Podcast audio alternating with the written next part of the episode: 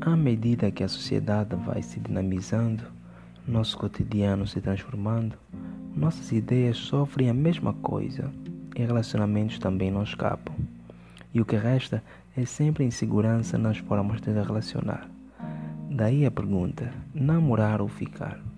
Bem, muito se fala sobre isso e muitas dúvidas surgem porque com certeza alguém já se encontrou numa situação em que ficamos nos perguntando se aqueles encontros, aquelas palavras, os beijos, o momento, se é uma ficada ou um namoro.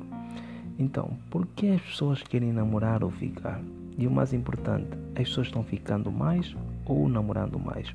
Bem, no próximo episódio do DP, eu e mais dois convidados estaremos aqui para debatermos o tema, contando experiências e opiniões.